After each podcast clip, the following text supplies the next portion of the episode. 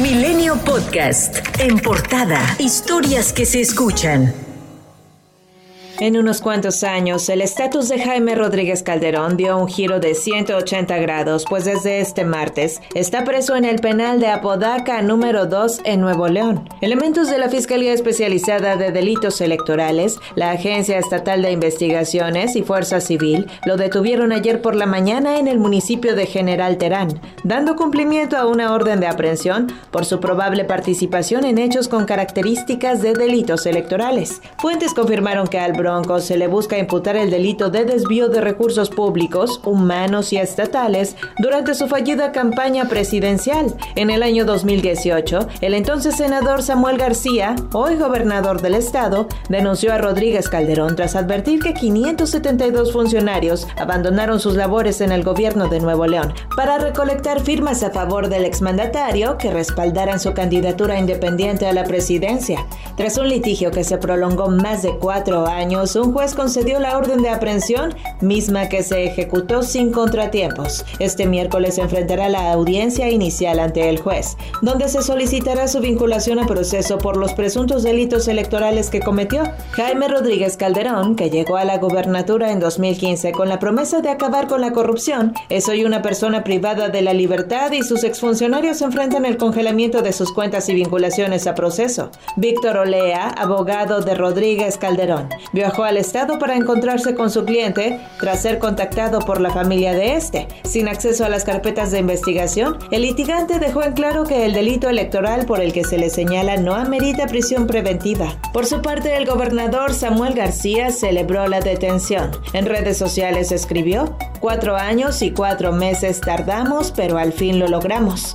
El dirigente estatal de Movimiento Ciudadano, Horacio Tijerina, exigió que se aplique todo el peso de la ley por los desvíos multimillonarios del programa Aliados Contigo. Ahora toca a la FEDE y al Poder Judicial llevar a buen término esta investigación y sancionar ejemplarmente al exgobernador. Que se dé una sanción ejemplar, particularmente, y quiero subrayar esto, porque se desviaron sumas multimillonarias de un programa que se llamaba Aliados Contigo, diseñado para ayudar a los más necesitados y que se pervirtió en una campaña política. En 2018, durante un debate de la campaña presidencial, el entonces candidato independiente a la presidencia causó revuelo al mencionar que había que mocharle la mano a quien robara. Tenemos que mocharle la mano al que robe, así, de simple.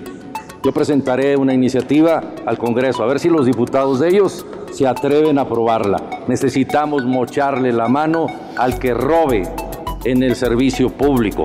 Eso no es malo. Por cierto, que mientras se hablaba de la detención del exmandatario, la Comisión de Tarifas del Instituto de Movilidad y Accesibilidad de Nuevo León presentó su propuesta de incremento a la tarifa del transporte público, cobrando 15 pesos en la zona metropolitana y hasta 18 para la periferia, al tiempo que el metro pasaría de 4.50 a 15 pesos en efectivo, teniendo un aumento de 233%. El secretario de la Defensa Nacional, Luis Crescencio Sandoval, reveló que tras la captura del líder del cártel del noreste, Juan Gerardo N., alias El Huevo, el ejército fue víctima de 20 ataques a sus instalaciones y 18 más se registraron en edificios civiles de Tamaulipas. Ante ello, la presencia militar con más de 700 elementos se replegará en el estado y se extenderá a Nuevo León y Coahuila para hacer frente a las organizaciones criminales. Por cierto que Juan Gerardo N., quien fue deportado a Estados Unidos, contaba con una suspensión de plano y de oficio que impedía su entrega a los estadounidenses.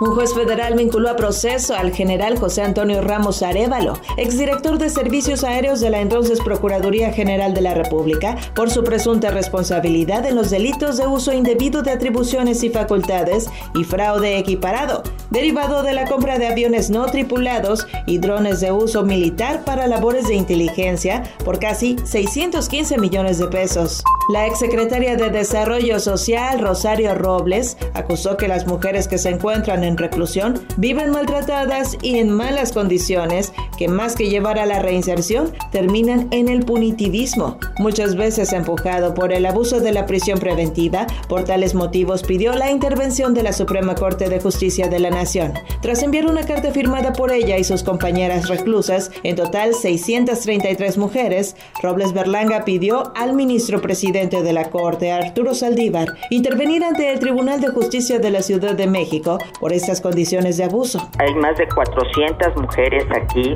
mayoría mujeres muy jóvenes, eh, en que están privadas de su libertad por delitos realmente menores, pero les ponen siempre un agravante. Los detiene la policía, la policía en muchos casos abusa de estas chicas, les eh, imputan eh, violencia, les imputan cohecho, les imputan pandillerismo para agravar el delito y forzosamente obligar a la prisión preventiva, pero además están 23 horas de las 24 horas del día encerradas.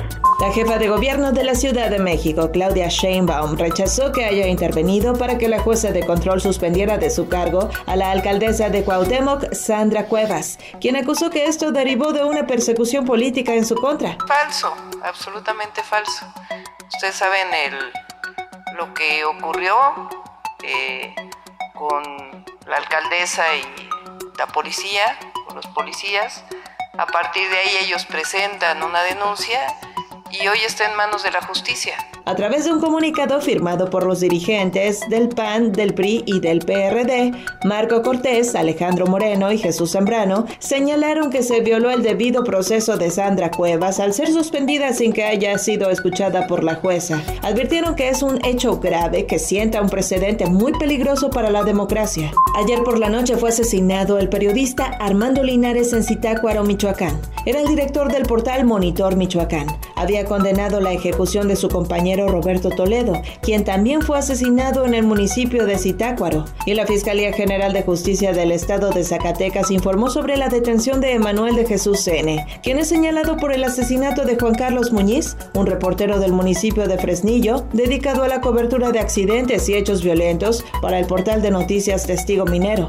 La Asociación Mexicana de Energía Eólica señaló que de aprobarse la reforma eléctrica en los términos actuales, las emisiones contaminantes crecerán 65% por el incremento en el uso de combustibles fósiles, mientras que los costos de transmisión aumentarán entre 32 y 52%. Al término de la Asamblea Anual en Nuevo León, el líder nacional de la Confederación Patronal de México, José Medina Moray Casa, dijo que es preocupante que la ley eléctrica esté deteniendo la inversión en el país, pues no hay electricidad para que nuevas empresas inicien actividad. Pues sí está muy detenida la inversión y lo atribuimos principalmente a esta falta de certidumbre jurídica en la cuestión de la eh, inversión eléctrica. En 24 horas México sumó 6.025 nuevos casos de coronavirus y 260 muertes por esta enfermedad, de acuerdo con el informe de la Secretaría de Salud.